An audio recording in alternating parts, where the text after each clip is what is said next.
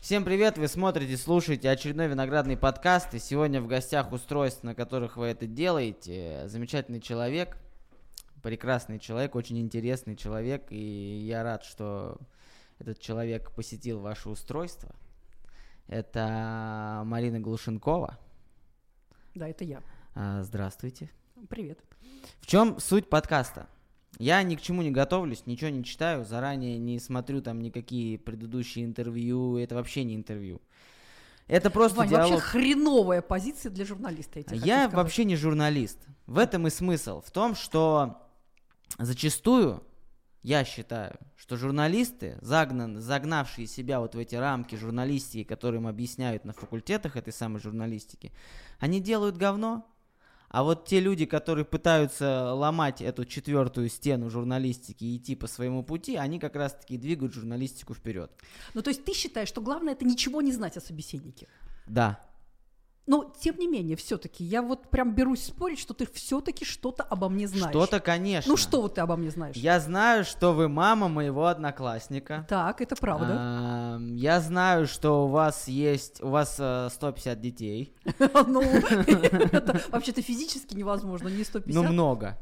Много это сколько? То есть ты даже не знаешь, сколько. А, Я знаю еще сейчас, ну, где-то около 6-7. Ну, где-то вот в том районе, 6-7. Семь на самом деле. Семь. Так, хорошо. Еще я знаю, что, опять же, из своей молодости, я знаю, что молодости, детства своего, я знаю, что у вас был такой прикол, вы называли детей по алфавиту. Ну, мы спеклись на четвертом. У нас Аркаша, Боря, Валя, Глеб. Да. Вот, а потом была сразу Яна. А потом из Фири Миша. Ну, то есть Решили, чтобы они поломали- где-то на букве Л они сошлись Э? Нет, ну, видишь, мы, скажем так, остановились, нашли в себе силы остановиться, вот, и после Миши э, больше никого не родили. Мише сейчас уже 11 лет. Также я знаю, что вы на телеканале Ника ТВ ведете семейное шоу Это правда. со своим супругом. В принципе, много участвуете в э, социальной жизни наших людей. Э, Может быть. А, каким-то образом я вижу вас постоянно на каких-то там собраниях, связанных там с многодетством, связанных с проблемами семьи и так далее. Вот это все, в принципе, что я о вас знаю. Достаточно много, согласись. Да. Но и тем не менее, я думаю, что вы гораздо больше, чем все, что я сказал. Хорошо, тогда я жду первый вопрос. А у меня нет вопросов. В этом и смысл. Мы просто общаемся на какую-то конкретную тему. Я вот честно о чем. У нас так получилось, такая тенденция возникла, что в каждом подкасте мы так или иначе говорим про детей. Это, наверное, круто, потому что мало говорят про детей. А мне кажется, много говорят про детей. Или, может быть, я борюсь э, в такой э, среде, где много говорят про детей, где всегда говорят про детей. У меня вот наоборот. Вот говорят о чем угодно, о деньгах, о успехе, развитии, карьерном росте, всем чем угодно, только не о детях. А, я сам хочу много детей. Вот да что правда. ты, вот никогда бы не подумал. Вот- Ты же был хулиган всегда. Я остался хулиганом, но Ну, слушай, Ваня, а сколько тебе лет? мне 28 сейчас. 28. И насколько я знаю, у тебя недавно появился ребенок. Да. А сколько сейчас? э, 10 месяцев было вчера. Это дочка. Мальчик. Мальчик. Ой, прости, дочь- я не- Дочка, я бы сейчас сидел где-нибудь. Нет. Почему? Нет, кстати, вот сейчас уже когда появился мальчик, я очень хочу дочку. Потому что мальчик там уже там сейчас уже ближе там к двум, там к трем, уже там лишний раз не пообнимаешь, не поцелуешь, я же должен быть таким мускулиным батей такой. А девочку можно до конца жизни холить, лелеять, принцессы и так далее. Уже хочу девочку. Я вообще хочу много детей, потому что дети это круто. А когда ты, кстати, это понял? Ведь сначала же не хотел, да? Всегда хотел. Правда? Ну, не было никогда, ну, абсолютно всегда хотел, просто сейчас как-то, ну, а почему нет? Ну, давай. Сейчас про молодежь модно говорить, что, ну, считается, что вот поколение ваше, как раз вот э, 20, от 20 до 30, что они никто не хотят детей, что они все эгоисты, хотят жить так, как они хотят, вообще не настроены никого рожать, им бы, да, действительно, вот карьера, там, попутешествовать, вот это круто, а дети не круто. Ну, не знаю. У меня вот все сейчас, все, все мои сверстники, все так или иначе, там, одного, второго. А если вообще на своих одноклассников посмотрю, там уже некоторые по четвертому нарожали. Я хочу много детей, правда. Но мне так жалко свою супругу. Это так. Я вот почему как бы вас и позвал, одна из причин. Это же, это же очень тяжело.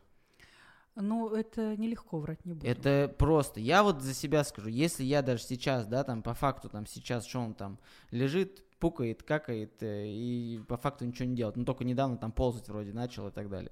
Подожди, 10 месяцев, уже может Нет, уже- ходить. Уже ползает, сейчас уже будет скоро ходить, встает, там все как бы развивается нормально. Но сам факт того, что, ну, я вот посижу там с ним там три часа и думаю, ой-ой-ой-ой-ой-ой-ой. На работе легче, да? Да, гораздо. Сразу работы столько много появилось, сразу дел столько много. Я просто представляю, да, мы с супругой хотим еще детей. Но я представляю сейчас ее опять на это дело заморачивать. 9 месяцев с этим животом. Плюс вот еще в нашей стране с животом сложнее, чем в какой-то теплой стране. Ну, потом вот это бессонные ночи, как она там спит, в 7 утра просыпается, ложится, покормить, убрать, уследить, потому что, ну, это, это очень тяжело. Я прям ее зауважал в 50 раз больше, чем уважал до этого. Слушай, мне так и нравится, что сейчас появилась вот эта вот тенденция, что а, мужчины наконец-то поняли, что нужно участвовать в воспитании детей, и что дети это труд, а не просто так. Ужасно. И вот это вот э, эм, вот это словосочетание, которое женщин всегда бесило, она сидит дома с ребенком. Вот оно как-то отодвигается, уходит куда-то, э, вот это вот обесценивание родительского труда. И мужчины, когда э, наконец-то у нас длительный период в стране мирное время, да, и не нужно там э, поднимать целину, не нужно уходить на войну, и оказалось, что да, дома действительно много дел и много работы. И когда мужчины окунулись вот в весь этот семейный быт, они поняли, что да, там сложно. Причем Даже рабо- при рабо- мультиварках, стиральных машинах, э, роботах-пылесосах, потому что ребенок забирает все твое время и все твои Это силы. важнее, работа гораздо важнее, чем та, на которую мы ходим там каждый день. Потому Э, что здесь... Да, на работе На работе есть право на легче. ошибку, здесь так или иначе права на ошибку практически нет. И от тебя зависит жизнь другого человека. Я, конечно, Ну, что тебя в результате интересует, как я выжила? это во-первых. А, во-вторых, а, ну вот я, например, я папа выходного дня, я воскресный папа. Это, ну, ну по-другому просто нельзя. Я вот, типа, нужно работать, чтобы у ребенка все было, потому что там мы выросли в 90-х, нам было сложно. Я все, ну, Ты хочешь компенсировать это все? максимально. Но, тем не менее, я стараюсь там, да, время от времени стараюсь помогать, и это тяжкий труд. У вас семь. Да. Ну, ты понимаешь, э, отношение вот к тому, что нужно делать с ребенком, оно меняется с как это, ну, как говорят, что если, когда появляется в семье первый ребенок, то ему все там кипятят, гладят там и так далее. А, Когда появляется второй ребенок, мама так издалека за ними присматривает. Когда появляется третий ребенок, э, появляется девиз: если ребенок поел из миски кота, то это проблемы кота. А, Ну, естественно, все не так. э, Естественно, я не забивала на детей, то есть это, безусловно, в каждой шутке, да, доля шутки. Но э, тем не менее, отношение меняется. То есть ты не можешь быть э, ну, перфекционистом. То есть, если ты э, с большим количеством детей остаешься мамой-перфекционисткой, то ты просто сама себя загонишь э, э, в какие-то рамки, в которых ты не выживешь. И чисто для сохранения своей психики, ну, нужно вот это все дело отпустить. Ну, и потом э, коллектив детей это не один ребенок, то есть они там как-то взаимодействуют, они могут друг друга заменять сами. Э, И я тебе хочу сказать, что э, мне кажется, что у нас э, в современной благополучной жизни мы как-то детей воспринимаем очень долго как объекты ухода и заботы. На самом деле же это не так. Дети это ресурс, такой же ресурс семьи, который нужно использовать. Чем раньше, тем лучше. То есть ребенок может э, там убирать за собой. э, э, дети хотят делать то, что делают родители. И в два года все дети хотят мыть посуду, очень сильно хотят ее мыть и там подметать венчиком, мыть полы. И если их не отгонять, а разрешать им это делать, то они постепенно становятся твоими помощниками. Другое дело, что очень часто родители отодвигают. Конечно, как он в два года помоет посуду, плохо. То есть ему будет интересовать вот эта вся пена, э, брызги на полу, это же все очень весело. И поэтому, э, ну, и поэтому происходит так, как происходит. Говорит, ой, не лезь, отойди, я сам, я сама, ты еще маленький, вот тебе пластмассовая игрушечка. А пластмассовые игрушечки, интересно, не очень. То есть интересны настоящие вещи. Интересны молотки, гвозди, ножницы, иголки, ножи, все, что принято считать опасным. Ну, по это запретный плод всегда сладок. Так, а в каком период тут эти семь, семь детей появились? Сколько лет? Э, ну, От я первого до последнего. Сейчас, подожди, нужно посчитать. Первый, ну, то есть наш старший Аркадий, он родился в начале 93 года, и Миша родился в 2008 году в декабре. Ну, то есть, условно, Раз в два года примерно. А, Ну, не совсем так. Между первым и вторым ребенком у нас разница год 11 месяцев. Потом между вторым и третьим у нас разница, сейчас я скажу, э, два года э, два года с небольшим, забыла. Потом, значит, вот самая, самая большая разница между третьим и четвертым, э, три, около четырех лет, ну, почти четыре года. Потом еще через два года родилась Яна, еще, че- вот самая маленькая между Яной и Фирой разница год и девять месяцев, а потом через три года с небольшим родился Миша. Вот, собственно, и все. Ну а как это? Все дети кончились. Это Немного. как, как это происходило? Это типа, ну давай пятого, ну давай шестого. Либо презервативы это отстой. Слушай, э, ну, начнем с того, что изначально я была очень настроена на трех детей. А, Я эту историю рассказывала уже очень много раз, э, и разным, в том числе и средствам массовой информации, потому что кто про нас только не писал и кто не снимал программы, мы же поучаствовали в двух федеральных проектах, и э, в журналы федеральные про нас писали. И вот я везде рассказывала одну историю и ту же историю, вынуждена рассказать ее еще раз, потому что нового ничего я не придумаю. А, Я мы вместе с Юрой ходили в пресс-центр «Звездный». Мы, собственно, там с мужем познакомились. Мы познакомились, когда нам было по 14 лет. Ну, не могу сказать, что мы сразу стали встречаться, нет, но как-то я ему сразу нра- понравилась, я это знала, он за мной очень долго ухаживал, ну, как-то мы на расстоянии, э, так сказать, это все было. Но, тем не менее, э, вот в пресс-центре «Звездный» наша руководительница очень увлекалась педагогикой, а, журналистикой, педагогикой, и мы много читали книг и в том числе Симона Львовича Соловейчика, э, читали Крапивина, э, Шалву Аманашвили, вот это у нас очень все пропагандировалось.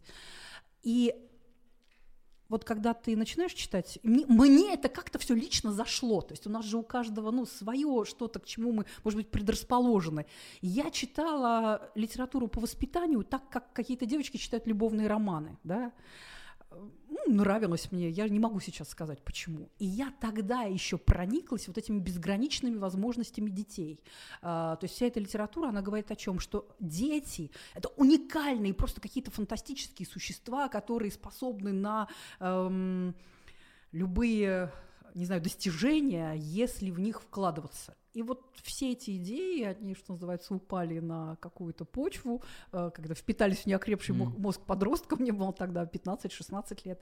Э, И э, вот, наверное, это было базовое убеждение, базовое убеждение, вот, которое я вынесла из всего этого. То есть я изначально хорошо относилась к детям. А, Потом мне опять же попались книги Бориса Павловича и Елены Алексеевны Никитиных. Это семья вот известная в советский период, у которых было семеро детей, и они писали книгу «Мы и наши дети», и развивали вот, эти, вот эту вот тенденцию с развивающими играми. Э, Очень было популярно. Я бы сказала, что они повлияли на умы нескольких поколений да, советских родителей. Занимались закаливанием, и все вот эти вот интеллектуальные игры все вот продвигали они. А, Я знаю, что про них распространяют разные, так сказать, слухи. Ну да, действительно, наверное, ожидалось, что их дети станут гениальными кем-то, а, там, учеными, там, композиторами, что там может быть кем-то, не знаю. И прогремят на всю страну, но, наверное, этого не случилось. Э, Я знаю, что э, суперинтеллектуальными стали двое, да, старших. Я была в этой семье, понимаешь? Была в этой семье, мне как-то посчастливилось попасть э, в 2004 году, когда уже у меня была Яна, я приезжала на выставку в экспоцентр, выставку что-то тоже, там был какой-то семинар для родителей по развивающим играм, и там были Анна и Иван. Это одни из младших детей э, вот, семьи Никитиных, если я не ошибаюсь, пятый и шестой по счету ребенок. Uh, и могу ошибаться, но неважно. Вот Анна и Иван. Uh, и они меня потом пригласили в гости. То есть ты представляешь уровень открытости вот этой вот семьи, uh, когда они вот только с человеком познакомились и говорят, ну, что ты будешь, потащишься уже поздно вечером с таким маленьким ребенком, а я брала с собой Янку. Янке было около года. Она говорит, ну что ты потащишься, поехали к нам ночевать. Мы поехали к ним ночевать. Э, и э, я могу сказать, что они очень открытые миру, они очень дружелюбные, у них действительно очень дружеские отношения вот внутри всей семьи. Может быть, они не прогремели на всю страну, хотя, как сказать, с какой-то стороны прогремели. Э, и они очень помогают друг другу. И дома у них очень такая приятная атмосфера, вот такая очень теплая. Э, они стали, безусловно, э, ну, скажем так, ну, интересными специалистами, что ли, вот в своей области. То есть Иван, э, телеоператор, кстати, он работал на местной телекомпании, насколько я знаю. Анна на тот момент занималась логистикой и хотела уйти в сферу подготовки к родам, вот этих вот дол, вот этого вот всего. Ну, то есть однозначно они э, они никто не потерялся в жизни, все заняли вот свое Короче, место. хуже не стало. Да, хуже не стало. Так вот, я просто почему про них э, говорю, мне везде хочется их немножечко реабилитировать, где можно, потому что я знаю, что про них распространяют разные слухи. А так что, вот. а что говорят? О, говорят, что, ну вот, ну где, кто эти Никитины, они там никем не стали, ну что, вот такое, ну, в общем, вот такое. А, все. Так вот, и э, я читала книги Бориса Павловича и Елены Алексеевны, мне это тоже все очень нравилось, это все тоже очень вдохновляло. И уже когда мы с Юрой поженились, и была вот первая беременность, должен был родиться первый сын, э, нам дали почитать книгу «Первые уроки естественного воспитания или детство без, без болезней». И для меня это тоже вот была очень революционная литература, потому что а, мы с Юрой два таких классических советских ребенка, выросших в семье интеллигентов. Мы, естественно, много простужались, а, нас кормили алитотрином, здесь такие-то синенькие таблеточки, антибиотики. А, нам парили ножки в тазике. И вот эта вот идея, что могут дети расти здоровыми, там, крепкими, и опять же, значит, что у них безграничные возможности, вот это все очень нам на душу легло. А, и когда у нас э, вот первый сын родился немного раньше срока, да, недоношенным на 35 недель, мы его забрали из больнички для недоношенных детей и стали его макать в холодную воду. То есть мы его дома, э, если можно так сказать, устроили ему домашнее крещение, то есть мы сняли с себя кольца, мы налили ледяной воды из-под крана, э, значит, туда опустили обручальные кольца, и у меня еще была цепочка золотая, и вот это вот все энергетически заряженные, опустили в эту ванночку. Uh, и я помню, что я металась по квартире страшно, то есть мне было страшно uh, вот это все. Юра это взял на себя, он пошел, макнул uh, Аркадия новорожденного весом 2 килограмма 250 грамм, ну то есть он объективно был, да, ослабленный ребенок. И нам говорили в больнице, что когда мы его решили забрать, нам сказали, зря вы его забираете, а у вас Значит, вот врач выразительно посмотрела на меня и сказала, а у вас такой вид, что вы вообще сейчас упадете. вот. Ну, как видишь, я не упала. Ну и, в общем, вот мы взяли вот эту линию, что мы будем а, закаливать, заниматься динамической гимнастикой, что я буду кормить только грудью. Нужно сказать, что это, да, действительно было очень сложно, потому что недоношенность, она никуда не девается, и ребенок, который, так сказать, не досидел э, полтора месяца, у него незрелая нервная система. То есть Аркадий нам дал жару, конечно. Э, он был, э, ну, объективно, то есть он был нервный, э, он много плакал, мы его постоянно носили на руках, он часто просыпался. Вот. И, конечно, я была подзамученная. я помню, что э, у Аркадия родился 7 января, а у Юры день рождения 23 января. И мы, естественно, ну, дома отмечали его день рождения уже с Аркашей, с маленьким. И тогда приехали его родители. И мы с Юрой заснули за столом за праздничным. Вот, ну а как потом? Вот, вот первого сделали, а поокунали его в холодную воду, все получилось, все хорошо. Я, насколько я знаю, все вырос, все классно, устроился. Да, да прошел, отслужил армию по группе здоровья А. Как потом-то? Потом просто я знаю, еще у вас там есть какие-то приколы, да. Я, честно, я не очень много понимаю. Я еще молодой, наверное, я так скажу. А, насколько я знаю, у вас там есть эта история не то, что с партнерскими родами, а вы там чуть ли не в ванной рожали или что-то такое. Правильно, не чуть ли, а точно. Это а, как? Ну, очень просто, да, в ванной Очень просто, когда семь раз, конечно. Нет, а, дома мы родили шесть раз. То есть Аркадий родился в роддоме. То есть когда у меня стали отходить воды на 35-й неделе, мы поехали в роддом. И, естественно, мы тогда ничего не слышали про партнерские роды. А, Мы просто...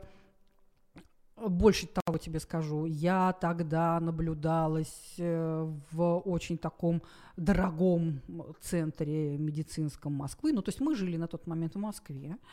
У Юры был бизнес, они торговали корейской бижутерией. Э, Мы в Москве снимали квартиру. Э, И я ходила наблюдаться платно. То есть тогда только-только возникали все вот эти вот медицинские центры, все вот эти вот Женские клиники. консультации. Э, Нет, женские ки- консультации, они и были. Просто вот эти вот модные медицинские центры, вот этот центр, куда я ходила наблюдаться, он сейчас существует. А, ну, я думаю, что было бы неправильно называть его название. Зачем? Э, Ну, в общем, он и сейчас существует. э, Просто на тот момент он только открылся. Э, У меня не было же никакого московского страхового полиса. Вот это вот все тогда только начинало меняться. Все вот эта вот страховая медицина, все это начинало только устанавливаться, и было непонятно, как. Ну как пришла И так идея, как- давай в ванну родим. А, как ванну родим. Ну, во-первых, понимаешь, э, вот э, с Аркадием все получилось не так, как мне хотелось бы. Мне было важно, ну что ли, эм, чтобы все было идеально, да, то есть э, совершить вот эту как некую работу над ошибками. А, про ванну. У Юры были друзья, которые учились в Абрамцевском художественном училище. А ты понимаешь, э, художники, 90-е годы, очень все там всякие идеи бродили в умах, то есть сама по себе сфера очень свободолюбивая, а еще и и вот все самые свободолюбивые идеи там бурлили. И там было на тот момент несколько пар, которые уже э, прошли домашние роды, мы об этом узнали, и мы потом ездили на подготовку к родам к их акушерке, э, ну, как сказать, акушерка. То есть, опять же, нужно понимать, что это, было, это были 90-е годы, это все было полуподпольно. Э, Тогда вот все только начинало возникать. То сейчас это все сертифицированный центр. Как правило, эти люди уже давно получили э, среднее медицинское образование, они официальные там э, акушерки, они прошли какие-нибудь международные курсы, курсы ДОЛ. А тогда это выглядело так. э, Девочка, которая сама родила дома, Делится. да, делится, да, то есть собирает у себя дома кружочек мамы готовит к родам. На самом деле она не рассказывала ничего, э, ну, как тебе сказать, э, сверхъестественного или неправильного, да, то есть вот когда, э, когда готовясь к Бориным родам, я вот это все слушала, у меня была такая мысль, почему, это же все так просто, почему мне раньше никто этого не сказал? А Мне кажется, вот сейчас вот эта информация вся стала доступна, то есть при желании ее можно посмотреть, А, ну, то есть где-то там на Ютубе появилось много книг, А, то есть вот мы сейчас делаем скидку на то, что это был 93-94 год, то есть Аркадий родился в начале 93-го, Борис у нас родился в конце 94-го, то есть это мы говорим об этом времени. Тогда книгу Анны Мэй Гаскин «Духовное акушерство» я читала в слепой копии, то есть мне дали такую...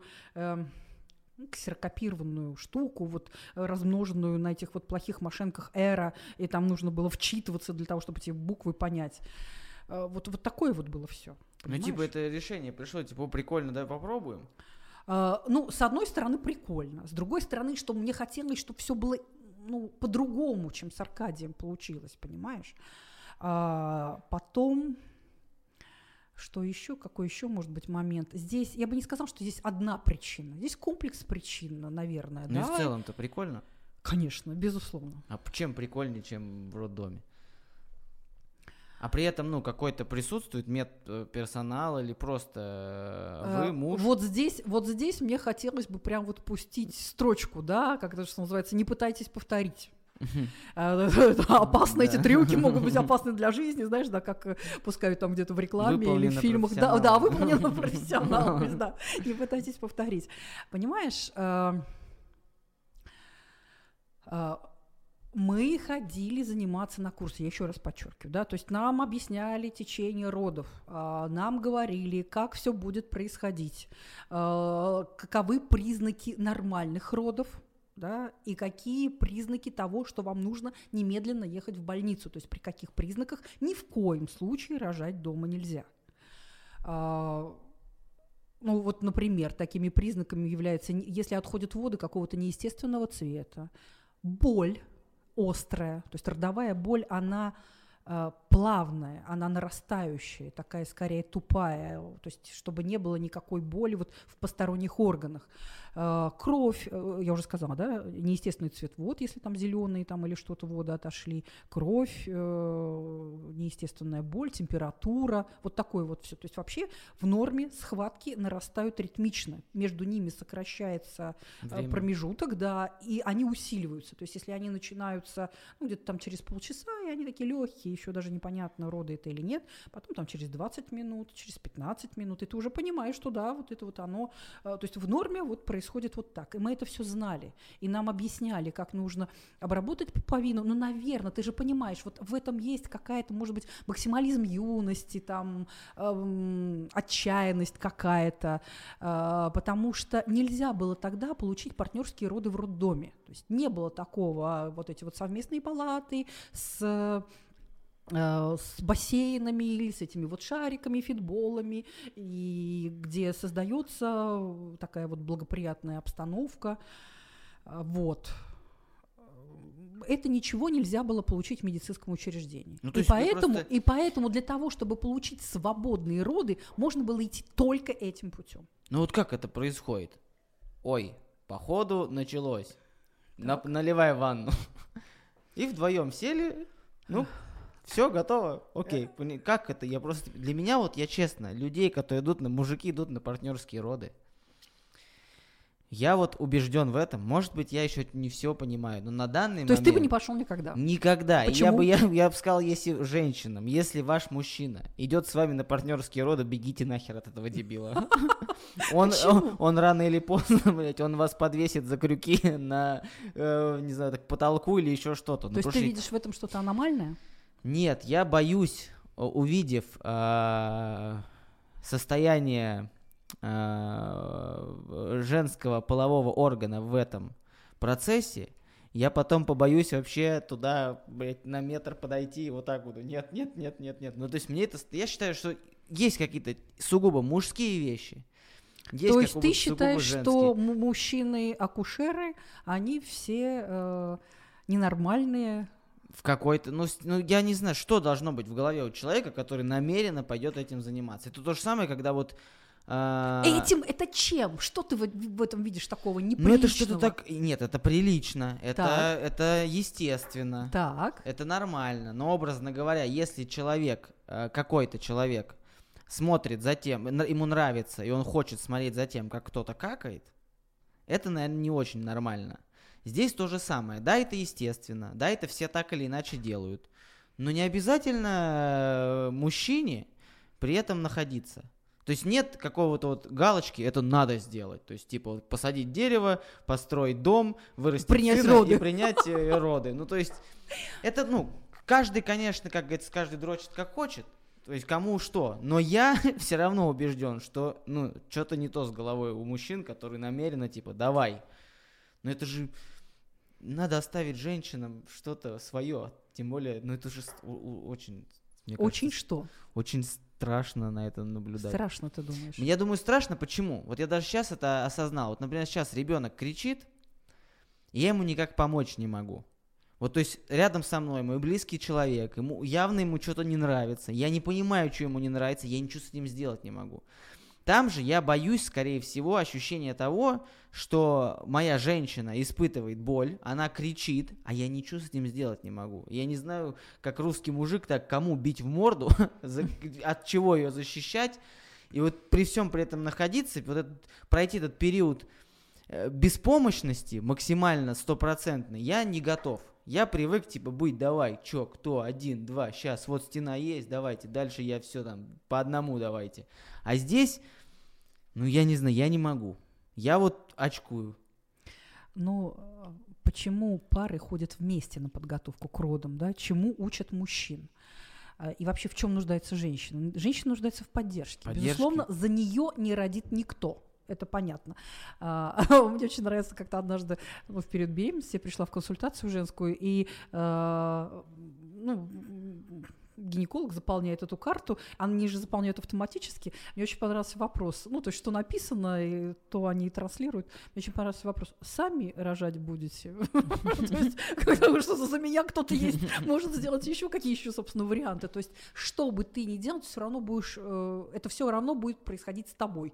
Кесарева, там, эпидуралка или максимально естественные роды. Тут без тебя никак не обойдется. То есть, ты не можешь слиться, значит, из этой истории. Никак. Так вот, чему учат мужчин на подготовке? Мужчин учат поддерживать, ну, то есть массировать, что говорить, правильно дышать. Кстати, вот это такая иллюзия о том, что э, вот ты сказала, вот она кричит. Не надо кричать. Когда ты орешь, то никого хорошо родить нельзя. Можно только порваться. Поэтому задача женщины – это сохранить максимальное спокойствие, понимать, что с тобой происходит, и э, правильно дышать и правильно себя вести на любом этапе родов. То есть, когда, когда происходят схватки, то там такое, ну, лучше всего вот петь, то есть там такие глубокие звуки, то есть ты принимаешь удобную позу какую-то, комфортную – и ну вот мне, например, заходил вот этот звук, который ом... Ты опираешься очень, можешь вот стоять на столе, опираться на курлаки. Могу показать, если хочешь, да. То есть задача вообще на самом деле задача родов это раскрыться максимально. А, не уйти от этой боли, ну то есть э, это другое, вот это другая реакция на боль. Ну вот, например, вот если вдруг, да, это горячее, я потрогала, у нас есть э, рефлекс. рефлекс отдернуть, и он нас спасает, да, то есть э, что мы не будем держать горячий чайник еще крепче. А здесь смысл в том, чтобы идти навстречу боли. Я не знаю, насколько это понятно. То есть ты не можешь от этого убежать. Ты можешь наоборот помочь. Обуздать эту боль. А, ну, как-то да, взять ее под контроль, я, если честно... можно так сказать. Так вот, вот задача мужчины, если он на это идет, то есть вот, вот, вот эти все легенды о мужчинах, которые там теряют э, интерес к своей жене после совместных родов или там падают в обморок. Я не знаю, кто эти неврастенники, вот честно. Э, ну, максимально взрослый, помочь. Взрослый человек, взрослый человек, э, мне кажется, ничего там такого не увидит, и ничего отвратительного в этом нет. А, тем более, ну, у нас вот несколько раз роды происходили в воду, это очень красиво. Это очень красиво, я тебе хочу сказать. Но я тоже думаю об этом, потому что вот эти роды, да, которые были у моей жены, я прям был вот вообще, вот все, что вы сейчас сказали, на, наоборот. Угу. Катя, прости меня, пожалуйста. Это я потом только начал понимать.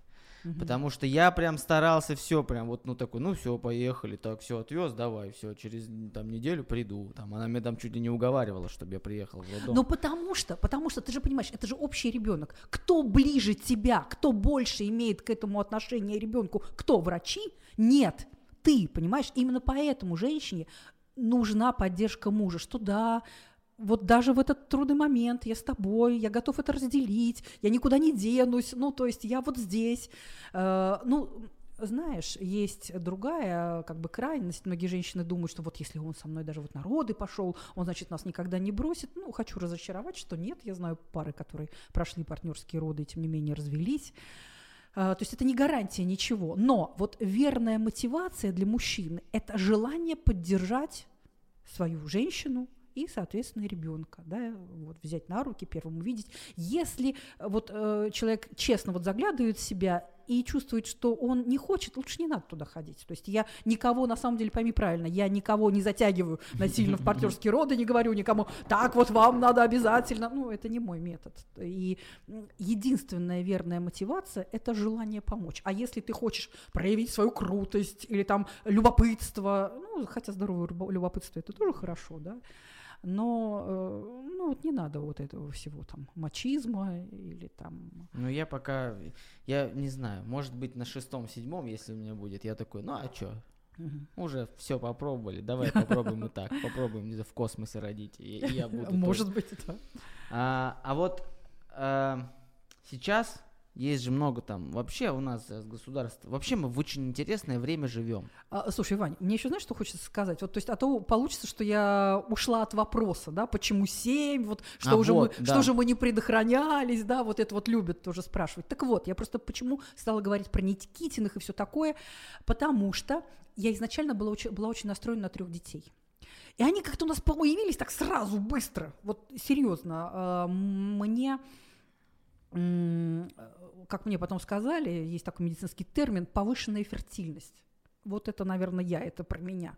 Потому что я беременела тогда, когда теоретически не должна была забеременеть. И у меня э, таких несколько внезапных беременностей, которые, ну, в принципе, не должны были случиться. Вот. э, Но, однако же, вот они случились, и, и что же с этим делать? Из этого выросли прекрасные дети.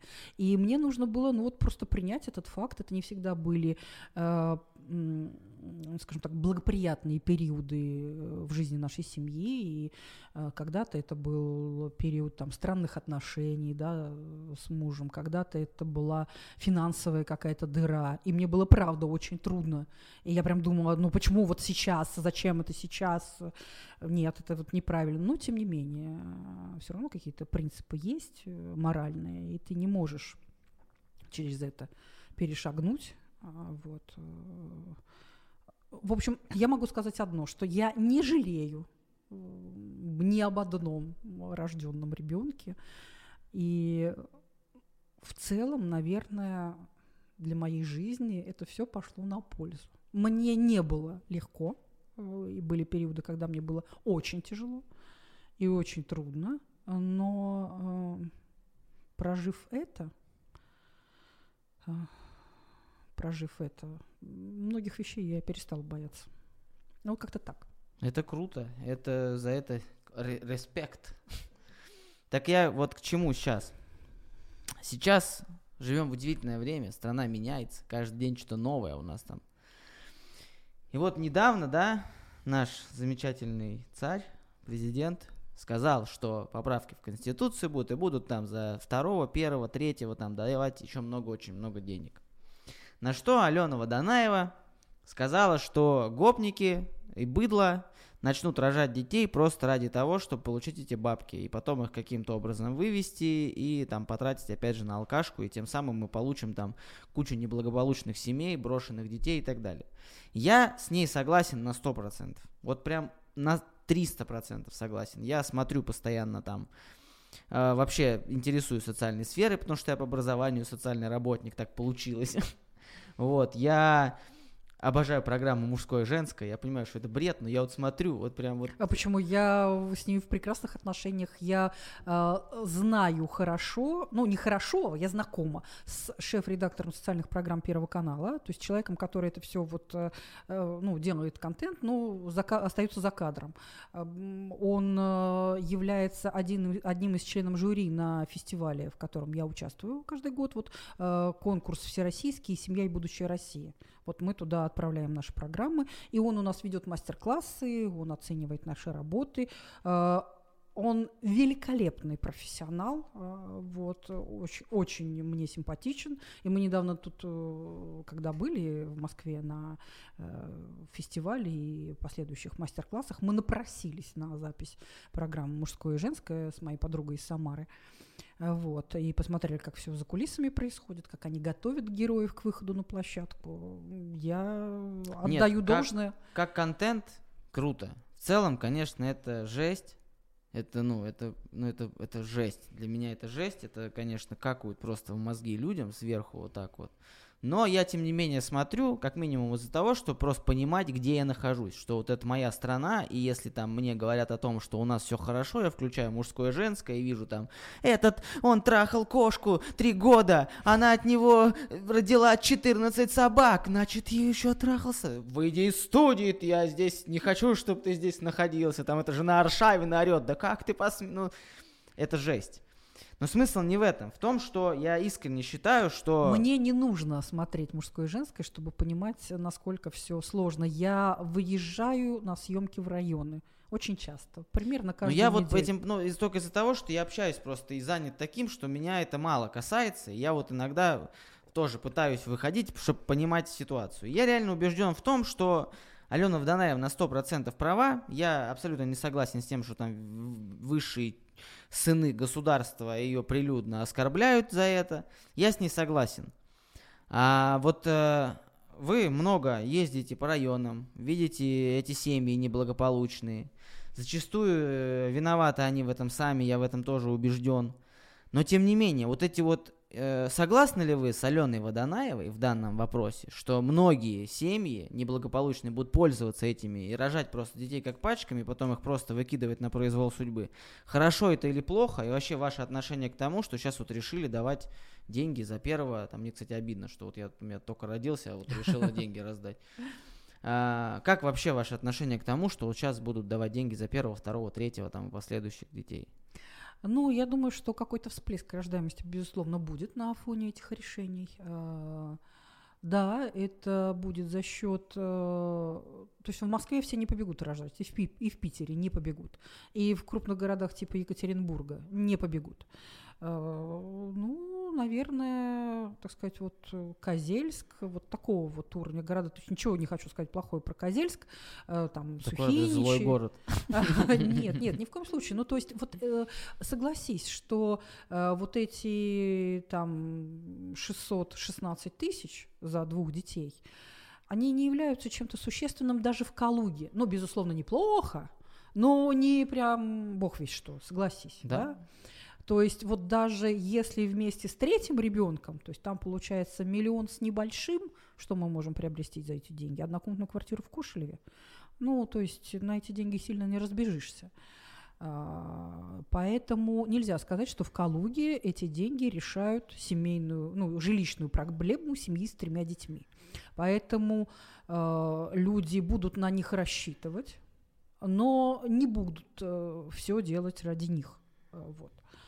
А, в небольших городах, да, это очень существенные деньги, а, и я действительно вижу много, как тебе сказать, много глупых поступков. То есть вот ко мне, например, в программу очень часто приходят герои, которые за материнский капитал купили э, там какой-то дом, ну то есть вот когда он там был там 350 тысяч, ну вот можно, допустим, в поселке Полотняный завод купить за эти деньги дом-развалюху.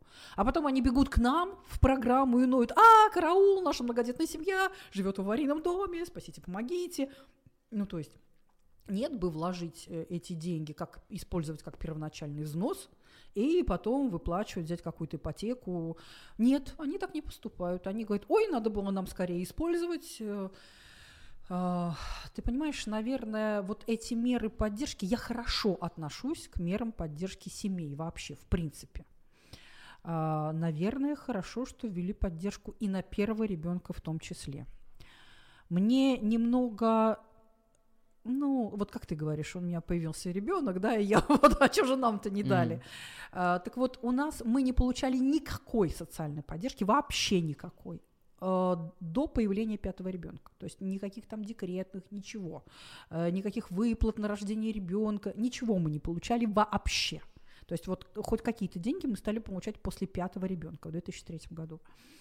А, и я много раз говорила о том, вот на разных встречах разного уровня, что если вот вы хотите, чтобы эм, чтобы рождаемость да, была в стране, то нужно в том числе менять отношение к имеющимся детям, потому что те люди, которые только вступают э, вот на эту скользкую дорожку, да, только, то есть только думают о том, хотят ли они семью, сколько они хотят детей, они смотрят на то, как живут те, у которых дети уже есть. Если они видят, что эти люди живут, ну, так, не очень, и появление ребенка сильно ухудшает жизнь семьи, как-то они вот, ну, не захотят. Поэтому важно не только чтобы, значит, не только чтобы стимулировать тех, кто еще чтобы был может, комплекс может. социальных мер, то есть чтобы ты понимал, ладно, ты там получаешь ребенка, но там условно. Угу Детский садик, не надо стоять там в очереди тысячу лет, и ты понимаешь, что ты родишь ребенка, получишь этот материнский капитал, вложишь его там как первоначальный взнос в ипотеку. Тебе придется работать. Для того, чтобы работать, у тебя вот он под задницей детский садик, который сто процентов ты его устроишь, где будут хорошие педагоги, где будут ребенка кормить, воспитывать там и так далее. А у нас же это все вот, ну типа вот швырнули так, смотрите, вот у нас теперь мы даем деньги, и все такие, вау, Круто, какие молодцы. Ну и сейчас, вот, например, сейчас мы же имеем какие последствия? А, ты же знаешь, что во многих школах были классы вплоть до К. Uh, то есть вот этих вот народившихся детей на волне первого материнского капитала, их некуда, извините, девать. Uh-huh. то есть куда их, где для них сады, где для них школы. Пришлось срочно строить школы, то есть нужно немножечко думать вперед, то есть что будет с этими детьми, ну, через 7 лет, если, допустим, детские сады, может быть, не нужны не всем, а школы, кружки, куда потом пойдут эти подростки, правильно? А, то есть э, должны быть какие-то спортивные площадки, какие-то клубы, заточенные конкретно под подростков, где им там будет интересно. Вот, ну, то есть вот надо думать вот на такую перспективу, что да, безусловно, вот всплеск рождаемости будет. Но вообще я хочу сказать, что на мой взгляд, а, денежная стимуляция рождаемости, она дает кратковременный всплеск, а потом снова, ну, выходит, э, если вот говорить, на какое-то плато, а, ну, какой-то ровный, да, уровень, может быть, даже какой-то происходит спад, потому что все привыкают да, что, к тому, что это материально стимулируется. И ты уже не можешь эти деньги убрать. То есть, если ты вот вышел, да. так сказать, на этот уровень, то теперь нужно всегда, потому что те, кто, если ты отменишь материнский капитал, то скажут, что, а этим давали, а нам что не даете. Э, ну, в общем, это очень такой... Ну, я согласен, что вообще денежная стимуляция, ну, как бы, это же сам, само явление ужасное. То есть в том плане, что э, люди начинают рожать ребенка, потому что им дают деньги. Вань, ну ладно, давай по-честному. Вот ты родишь ребенка, потому что тебе дают деньги? Я нет, но я рожу деньги, э, даже если... И я, в общем-то, родила ребенка, скажут... потому что, э, я тебе говорю, мы не получали никаких денег до пятого ребенка, никаких. Мы бы родили, даже если бы нам сказали, что нам надо заплатить, чтобы родить ребенка. То есть здесь это абсолютно не обсуждалось. Но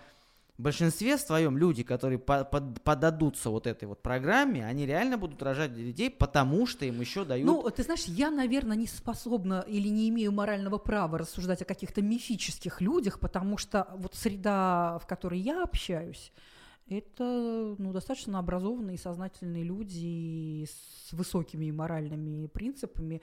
Я не знаю никого из своих знакомых, которых я могла бы обвинить в том, что вот они родили ради материнского капитала или там погашения ипотеки. А, ну, возможно, где-то, наверное, эти люди есть, но мне кажется, что они все-таки не составляют большинство нашего общества.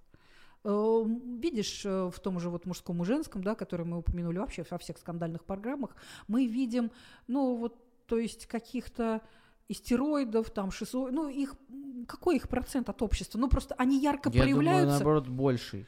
А, ну, просто они ярко проявляются, и поэтому они больше заметны. Ну, вот у нас вот пример вот дурацкий. Я вот сейчас вот, вот каждый день, да, я читаю новость, Калуга жесть там и все вот это вот. Вот Кошелев. Когда его строили, блин, коттеджный поселок, сейчас там будет все.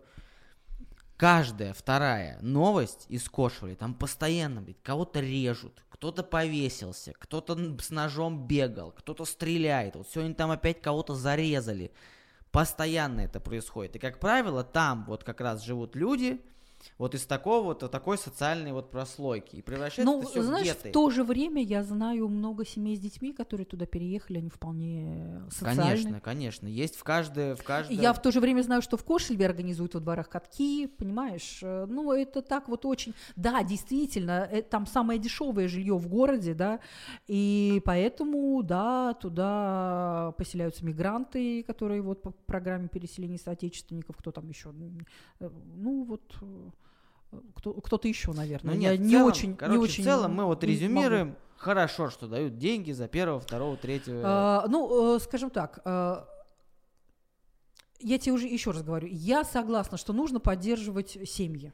А, я согласна, что нужно поддерживать всех детей Потому что я знаю, что существует э, ну, недовольство со стороны семей с одним, с двумя ребенком, с тремя, ну, как говорят, а что же, вот только вот многодетных, да, поддерживаете, э, мы что же там не люди, наши дети что не дети, поэтому, наверное, это правильно э, вот на данном этапе.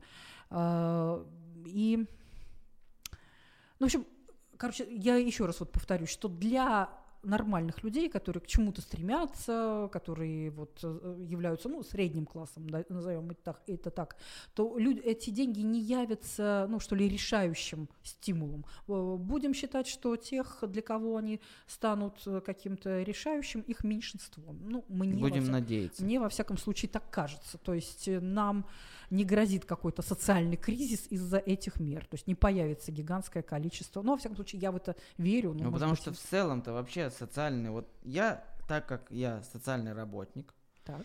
и поучился я очень долго, очень долго, почти 11 лет. Это что? Да. Потому что я кто? Хулиган. Вот, и в последние годы, когда я уже понял, что учиться это прикольно, я прям учился. То есть прям мне было интересно, я там готовился, писал, ходил на все лекции. Ну хорошо, вот если ты так учился, то, возможно, ты как социальный работник э, исследовал, э, к чему приводят вот эти вот денежные меры стимули... стимуляции рождаемости. Я, собственно, исходя из этого и задавал этот вопрос, угу. потому что... Что говорит нам социология? Э, социальная статистика нам говорит, что как раз-таки мы сначала получаем такой всплеск рождаемости, но потом больший процент, я не помню точно сколько, но больше там 50% э, получаются вот эти вот неблагополучные как раз дети, потому что, как правило, решающим фактором для рождения ребенка материнский капитал является именно для низшего класса, вот этих вот деревни. Больше 50% неблагополучных? Больше 50%, да, да. Об этом, собственно, я и говорил. И проблема в том, что я как социальный работник знаю, ни хрена у нас нет в России социальной э, защиты населения вообще. Для того, чтобы тебе получить лишние 50 рублей, тебе надо там, я не знаю, потратить 300 рублей, чтобы просто хотя бы доехать, отстоять, э, просто вот потратить время даже на то, чтобы получить эти 50 рублей.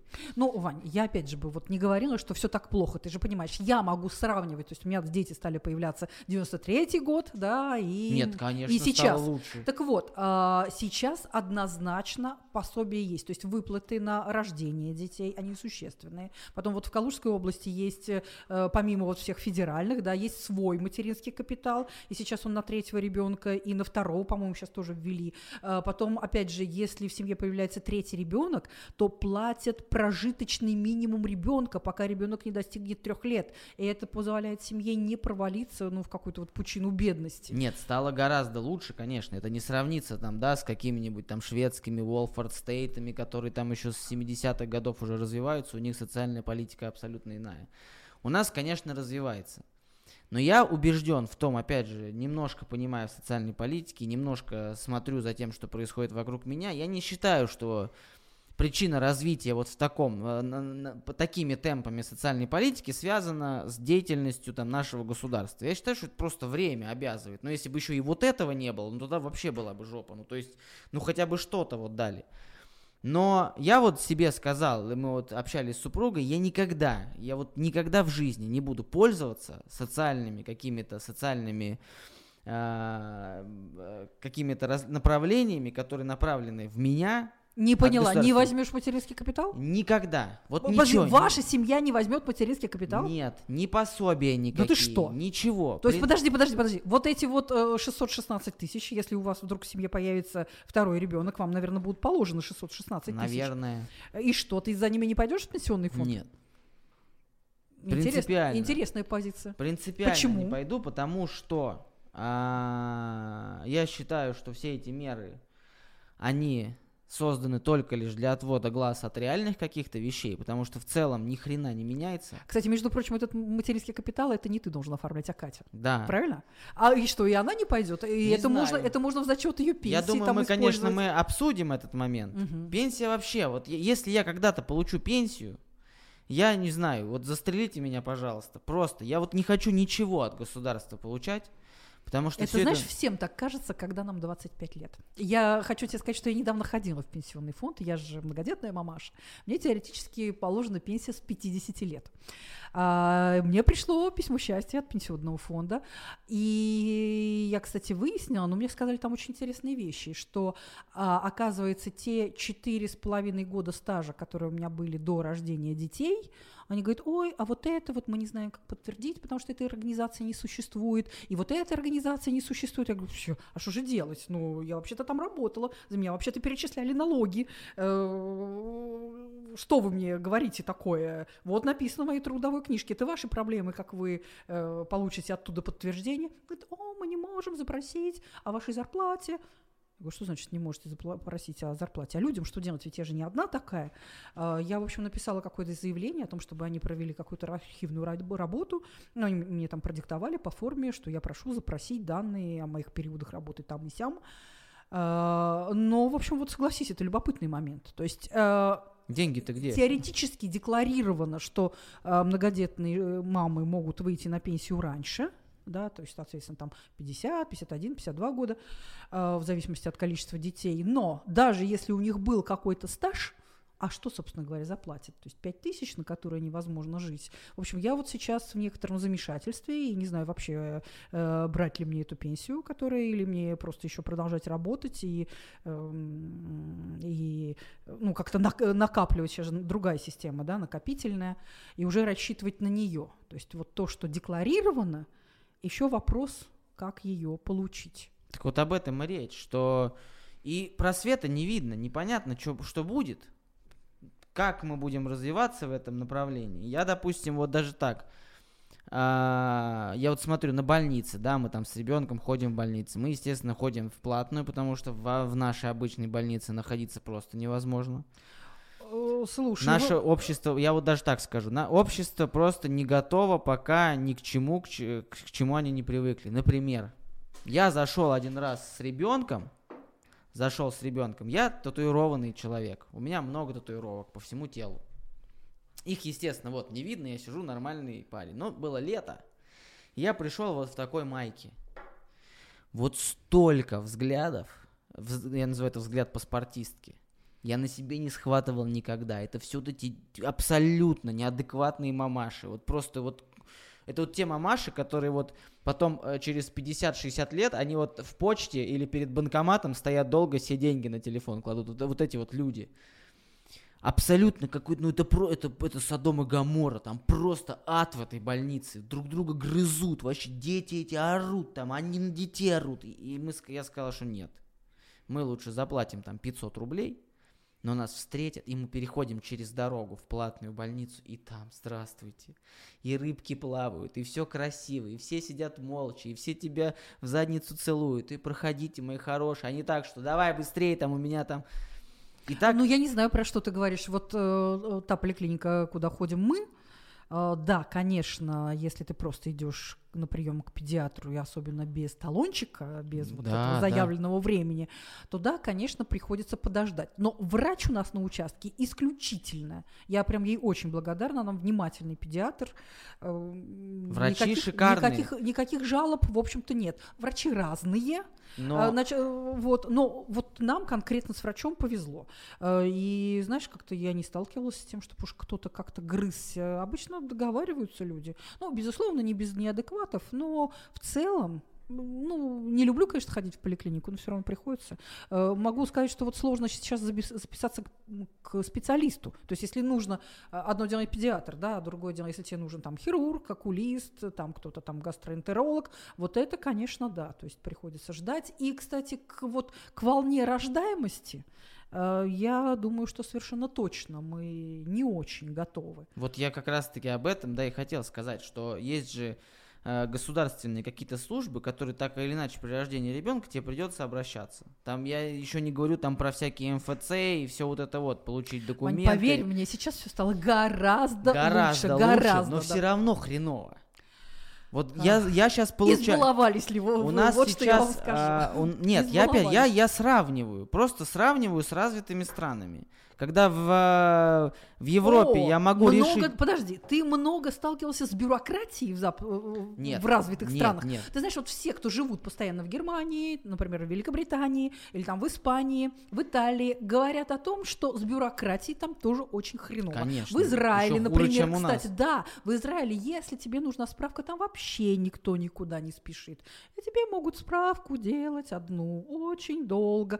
Поэтому, как ты говоришь, там хорошо, где нас нет. Да, я к тому, а, что... хочешь прикол расскажу? Да. А, значит, в каком году? В одиннадцатом, по-моему. а, я вместе с Борей летала к своей двоюродной сестре в Норвегию. Вот, а, значит, прилетели мы, а, Иринка нас встретила, привезла домой, а мы такие, знаешь, немножечко такие косые после перелета, потому что мы летели самым дешевым рейсом, у нас была пересадка в аэропорту, э, денег на ночевку у нас не было, мы там с Борей спали на стульях, ну и, в общем, может быть, Боря еще, ему тогда было 17 лет, было так полегче, а я уже, ну, э, человек, э, ну, во всяком случае, то есть мне не 20, да, мне было там чуть больше 40, и, ну, в общем, бессонная ночь уже э, Давала да, себе да, знать. давала себе знать, да. Даром не проходит. Э, Или нет, сколько же мне было лет-то, боже мой. Да, наверное, чуть больше 40, да. Так вот, и, значит, э, и мы, мы были вообще никакие. Вот мы приехали, в общем, во всяком случае, я такая помятая, и мало что соображала. И вдруг Иринка достает из э, холодильника э, нарезку копченой колбасы. Машет у меня перед носом, ну, а мы что-то едим, что она нам приготовила, и говорит, у вас в детском саду детей вот этим кормят? Я сначала даже не поняла, о чем идет речь. Или как-то как она сказала, «Э, вашим детям в саду вот это дают, ну, я не помню. Ну, в общем, что-то такое, вот про копченую... Я даже сначала не поняла, о чем это. Э, А потом оказалось, что детский сад, куда ходит ее ребенок, ему на тот момент было, наверное, года три, наверное. А, Вот. э, Это детский сад, в общем, он частный, но он от муниципалитета. То есть это какая-то женщина вот организовала такое предпринимательство, но она подает о себе данные в муниципалитет, и, значит, сестре моей двоюродной дали направление именно в этот сад. Вот. а, Так вот, там прекрасная творческая атмосфера. Мы потом ходили этого мальчика туда забирать, и там просто вот кругом свисают всякие поделки, там чего-то там они, э, какие-то рисунки. То есть видно, что дети творят, им там классно, и вот у этой женщины-воспитателя есть помощник, э, какой-то студент, кстати, мальчик, я обратила внимание, ну, в смысле, парень. Э, И он так весело с детьми играл, он там, они там строили какую-то башню, ну, то есть движуха есть. Но э, детей никто не кормит. Им могут, например, э, вот, значит, все, что готовят, это, значит, я еще специально подошла, посмотрела, стоит гигантская мультиварка, и в ней какой-то томатный суп, ну, то есть томатная паста, в ней плавают макарошки. Вот, и, значит, вот бутерброды с э, копченой колбасой. То есть, понимаешь, вот наше это питание диетическое, как мы привыкли, завтрак, обед, полдник, э, и все вот это там рассчитано, какие-то паровые тефтельки. Ну, то есть мы, я тогда поняла, что мы не ценим того, что у нас есть. Потому что вот там никто не заморачивается. То есть вот сварили одну эту баланду, грубо говоря, на день, выдали детям бутерброды с колбасой, и, значит, родители каждому ребенку дают э, в рюкзачке там, ну, кто еще считает нужным, что там йогурт, там сок, печеньки, там яблочко, там банан. Ну, Всё, одна вот. из самых богатых стран, тем не менее. Э, Норвегия ты имеешь в Да. виду? Да, ну, безусловно, да. Вот, ну вот, вот, Да детские пусть сады. меня в детском саду кормили бы томатным супом, только у меня сейчас там, э, не знаю, было там не 22 миллиона за чертой бедности, а один. Да я бы поел бы этот суп. А потом бы, как Бьерн Далин, бы бегал бы, стрелял бы там в биатлоне и не гордился бы танковым биатлоном, а гордился бы настоящим биатлоном. Я за. Я понятное дело, что везде по-разному, и каждый сталкивался с разным. Кто-то там с хорошим, кто-то с плохим, кого-то там боженька поцеловал, кого-то не поцеловал. Разные ситуации бывают. Но в целом, а, прям давайте зафиналим тему детей. Стоит рожать 7 детей или нет? Ну, на моем опыте однозначно да. Но ты же понимаешь, вот я не могу никому посоветовать, потому что э, вот вернемся, да, к Никитиным. Я знаю, что им, например, присылали письма с претензиями, что вот, э, значит, э, Лена и Боря, мы вот вас послушали, э, пошли, значит, по вашему пути. Вот у нас всего четверо детей, они все время болеют, там и у нас ничего не получается, ничего они не хотят играть ни в какие, значит, интеллектуальные игры, просто полная жопа, не хотят учиться, в общем, все хреново. И им предъявляли претензии, что типа вот вы нас обманули, Никитина, это вы все специально. Так и тут, знаешь, то есть я сейчас кому-нибудь посоветую, потом скажут, Глушенкова, ты все наврала, с детьми совсем не так классно. А, ну, понимаешь, э, мой опыт, э, у меня нет ни одного, скажем так, бракованного ребенка, вот, понимаешь, то есть есть уже, э, я уже могу говорить, то есть есть Аркаша, который закончил факультет журналистики МГУ и работает круто, да, работает на РБК, работает на, работал на России 24, есть Борис, который закончил Московскую государственную академию имени Кутафина, поступил туда сам, да, и сейчас работает в крутом э, юридическом агентстве в Москве. Есть Валя, которая э, не пошла, кстати, получать высшее образование, но сейчас вот стала менеджером паба 102. Есть Глеб, который поступил в МИФИ на... Сейчас, э, господи, как же называется-то? Факультет... Э, сейчас электроника и нанотехнологии в чем-то там, в спектронике. В общем, я даже не понимаю, куда он поступил. Вот, но учится. Есть Яна, есть Фира, есть Миша. Ну, то есть все, э, у всех есть свои Чтобы увлечения. без советов. Ч- почему э, три пункта, почему рожать семь детей лучше, чем не рожать семь детей? Просто, а дальше люди сами выводы там сделают. Нравится им эти а, Ты знаешь, когда у меня спрашивают, ну, то есть я бы не сказала про семь детей, да. Ну, если, просто если, больше, если, больше если, одного. Больше одного. Ну, во-первых, я однозначно считаю, что дети, которые растут в коллективе, э, ребенок усваивает что-то такое, чего ты ему не преподашь никакими, э, ни на каких курсах, ни на каких уроках. Этому нельзя научить. Как там делить одну шоколадку на двоих, или там как по очереди там что-то делать, как домашние дела распределять, понимаешь? То есть вот этот вот социальный навык ты никак не получишь. Ну, во-вторых, э, родители не вечны, и я сейчас вижу, что у моих детей есть отношения, которые уже без меня, понимаешь, то есть они сами друг с другом переписываются, они там могут попросить помощи, или там младшие сестры могут приехать к старшему брату, и он там с ними погуляет, и если у кого-то какая-то проблема, то э, его все поддерживают, раз взялись, скинули денег, э, это очень круто, и ты, получается, такая банда, твой, твой ребенок никогда не будет один, но для это, понимаешь, это не дар небес, то есть это надо воспитывать, делать. Это не вот э, просто нарожай, и поэтому у тебя это получится. Нет, это так не работает. Это воспитывается очень длительно, кропотливо. Вот. Но если вот все получается, то оно потом так. То есть это вот такая вот, вот система, которая живет, которая подвижна. Ну и третья причина, ну не знаю, они мне просто нравятся, они прикольные. Милые такие, вот. Даже и сейчас, то есть они уже достаточно большие, но я за ними наблюдаю. Это же приятно. Мне кажется, что, понимаешь, ребенок это э, лучший вклад в твое бессмертие. Ты не можешь сделать лучшего вклада в свое бессмертие. Ну, кто-то говорит, это что крестражи, это... как у Волан-де-Морта. Волан-де-Морт разделил душу на семь частей. Вот у вас семь. Э, ну, может быть, может быть, может быть. Ну, то есть, видишь, вот кто-то уповает на свой вклад там в литературу, может быть, в науку, вот как раз вот люди, которые за твоей спиной, да, а, ну, можно, да, и по-другому. А, вот. Это круто. Ладно, в конце у нас есть такая рубрика, угу. ну, маленькая рубрика, это диалог с самим собой. Вот эта камера, это вы в 15 лет. У вас есть 10 секунд. Елки-палки, что-то меня об этом не предупреждали. А, что я должна сказать самой себе? В 15 а, лет. В 15 лет. А, ну, наверное, наверное.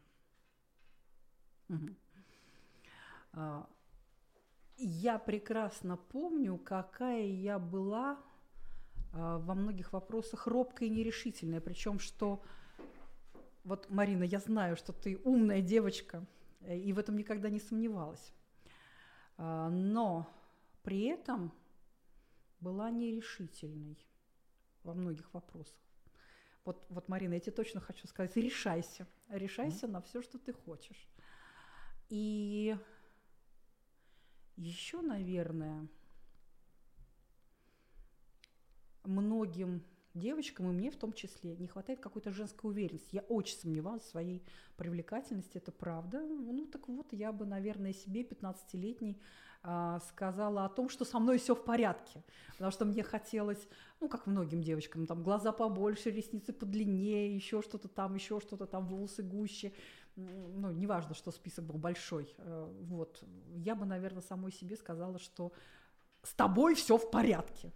Вот. Ну, вот как-то так и э, Марина Глушенкова, которой 30 лет. 30 лет. 30 лет. 30 лет. О, тогда был очень, в общем-то, непростой период в жизни, и тогда э, как раз у нас была вот эта вот финансовая дыра.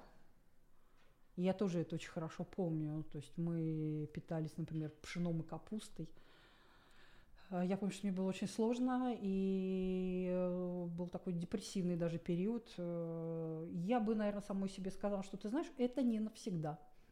Это не навсегда, и ты еще поедешь в Норвегию, в Израиль, побываешь в Сербии, съездишь на море, что так будет не всегда. Это урок, который зачем-то нужен, который тебе надо пройти, а потом все будет лучше и лучше. Отличные, по-моему, слова.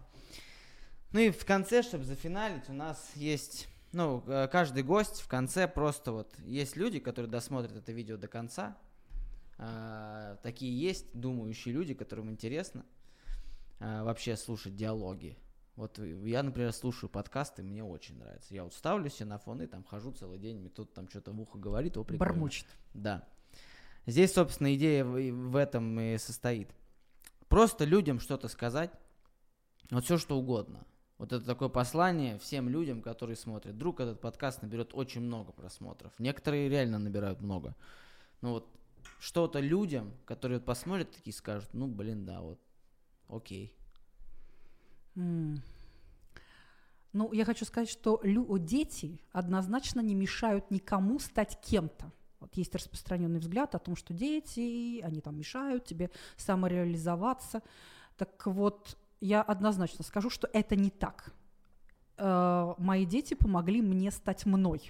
То есть я в результате э, веду вот, э, свою тему в социальной журналистике, и сейчас, наверное, уже вот после многих призов там полученных, там выигранных конкурсов и так далее, можно сказать, что я что-то из себя представляю как профессионал. Так вот, я считаю, что у меня это все получается именно потому, что я прошла вот этот путь, и я понимаю своих героев. А, и дети нам, наоборот, дают истинный отсчет ценностей. То есть, когда у тебя появляется ребенок, ты понимаешь, что на самом деле ценно, а что нет. Так вот, не надо приносить детей в жертву саморазвитию. Наоборот, вот если хотите саморазвития, никакого лучшего тренинга по саморазвитию, чем дети и семья, не существует, на мой взгляд. Прекрасные слова. Я надеюсь, э, кто планирует детей или у кого уже есть дети, эти слова себе там намотают куда-то, куда там наматывают обычно слова, послушают и примут как э, Главное, чтобы не сказали, что это лапша, которую Глушенкова повесила на уши. Даже если лапша, то очень дорогая, вкусная, итальянская, классная, и которую надо дольше с ней ходить на ушах. В общем, спасибо вам огромное, что пришли. Вот такой вот получился подкаст. Мне было очень интересно. Мне тоже было с тобой интересно говорить. Было круто. И прям вот я с каждым подкастом становлюсь умнее, как мне кажется я вот прям расту, то есть общаясь с людьми, я получаю новое мнение, потому что я все-таки еще молодой, и еще у меня там максимализм, и я такой весь на движнике, а тут как бы мне вот постоянно... Я, знаешь, я тоже на движнике, серьезно. Ну и вот как раз уже с таким опытом жизненным, и это такой обмен, ну, положительный обмен. Вы что-то получили, я что-то получил. Это однозначно, это очень круто. А, зрители, там ставьте лайки, если вам понравилось. Если вам не понравилось, не ставьте лайки, ставьте дизлайки, подписывайтесь на канал. Не хотите, не подписывайтесь. Вообще делайте все, что вы хотите. Вы вправе делать все, что угодно. Это в рамках в рамках закона. законодательства Российской Федерации, естественно. Поэтому все, все, что можно по закону, делайте. Все что угодно. Но в идеале, чтобы вы подписывались на страницы Марины Глушенковой, я оставлю ссылки в описании, подписывались на этот канал, ставили лайки и писали вообще свое мнение какое-то по поводу нашей беседы. Еще раз спасибо огромное. Спасибо тебе, Вань. Всем пока.